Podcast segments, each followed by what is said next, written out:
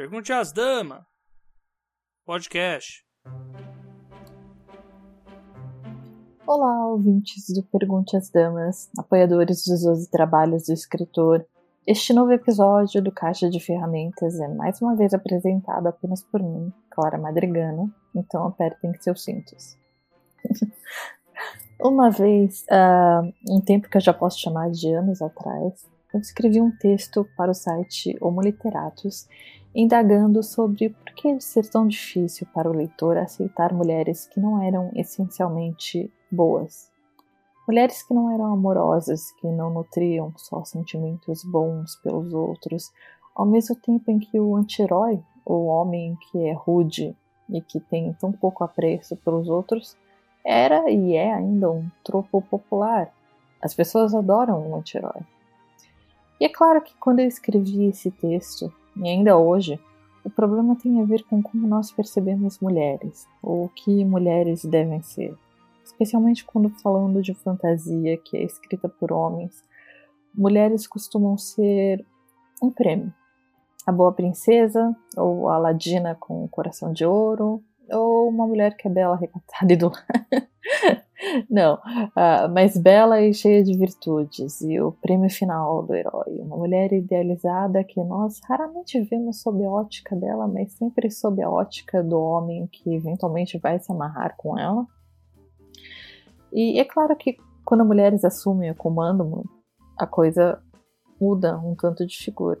Uh, Gillian Flynn, que eu citei no meu texto original, deu início a uma revolução praticamente o thriller sobre o olhar da mulher, o thriller onde uma mulher podia ser cruel, egoísta, psicopata ou simplesmente uma pessoa que não era muito simpática, uma mulher que não precisava sorrir o tempo todo.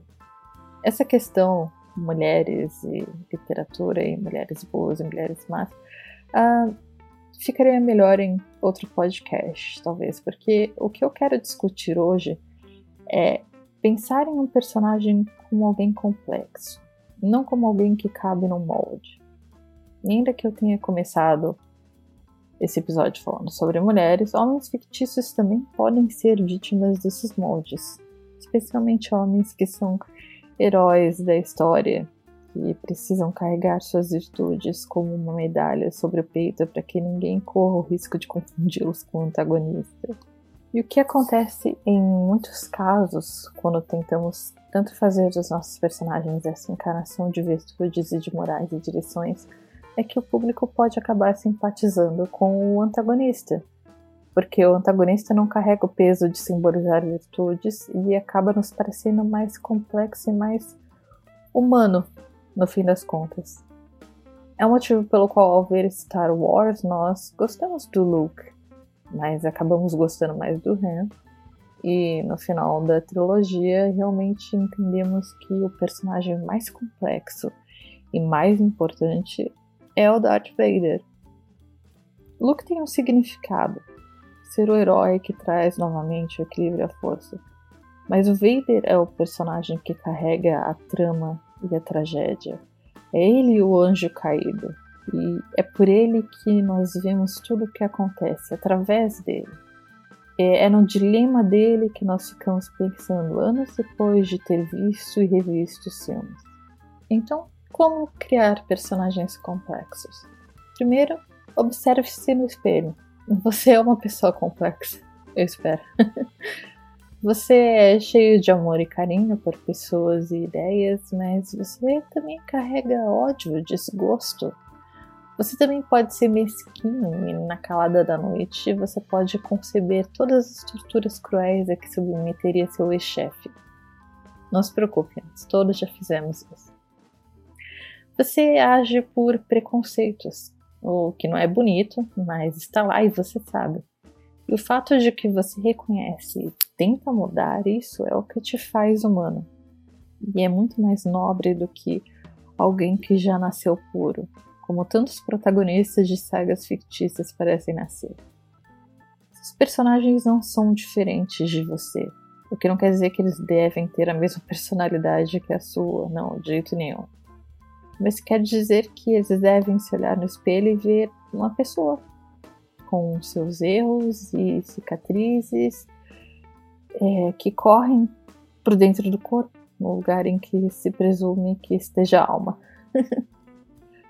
é, pensem em quem eles amam, pensem no que é importante para eles, por que eles fazem o que fazem, por que eles mergulham na situação em que estão e não fogem dela. Você não precisa ter uma resposta lapidada para essa pergunta, porque motivações são uma mistura de sentimentos e de achismos para qualquer um. Mas você precisa ter um conhecimento profundo do seu personagem e pelo menos compreender por que ele faria certas coisas, não apenas porque a história demanda que ele faça isso. A sua história não pode ser apenas seu personagem reagindo a coisas que acontecem com ele. A história precisa acontecer porque seu personagem provoca mudanças nela. Porque os gestos e atos dele, bons ou ruins, fazem a história continuar.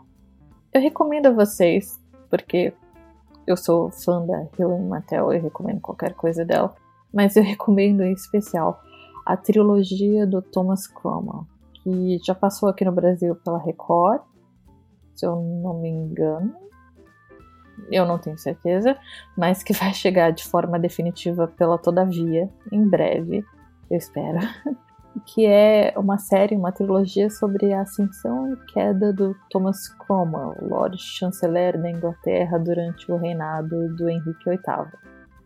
E eu já menciono, sim, a queda do Cromwell, porque ele é um personagem histórico. E, meu Deus, a essa altura você já tem que saber pelo menos quem ele foi e o que a reforma religiosa da Inglaterra foi. Perdão. Mas Cromwell é justamente um personagem interessante porque ele foi moldado ao longo da história como um perfeito vilão, o carniceiro do Henrique VIII.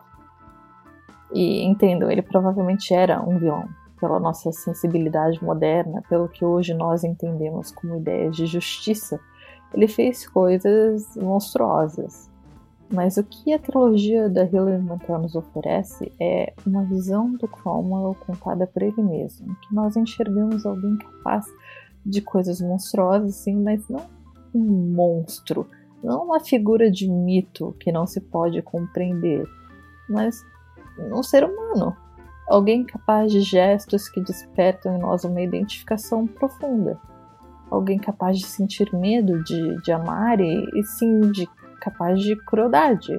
Alguém que sobreviveu e que ascendeu e que depois caiu vítima de um sistema que ele mesmo ajudou a criar. É uma obra-prima essa trilogia do Thomas Cromwell. E quer você escreva fantasia ou ficção científica ou qualquer que seja o seu gênero de escolha, eu recomendo a leitura desses livros. Eu recomendo sempre que vocês devorem livros e obras que se preocupem menos com heróis e vilões e mais com seres humanos, mais com a vida interna dessas pessoas de tinta, para saber como criar personagens que sejam humanos na hora de escrever suas próprias histórias, para não nos entediar até a morte, para escrever algo que seja lembrado eu sou Clara Madrigano, você me encontra na maioria das redes por arroba Clara Madrigano e, como sempre, eu espero ter ajudado vocês em alguma coisa. E fiquem ligados para os nossos próximos episódios.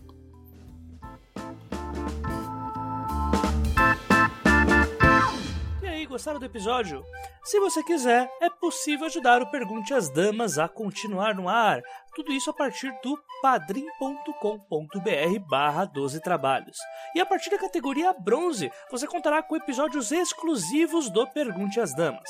Sempre lembrando que é você quem faz a pauta deste podcast, enviando suas perguntas para os12trabalhos.gmail.com. O 12 é número. Obrigado por ter ouvido até aqui e até a próxima.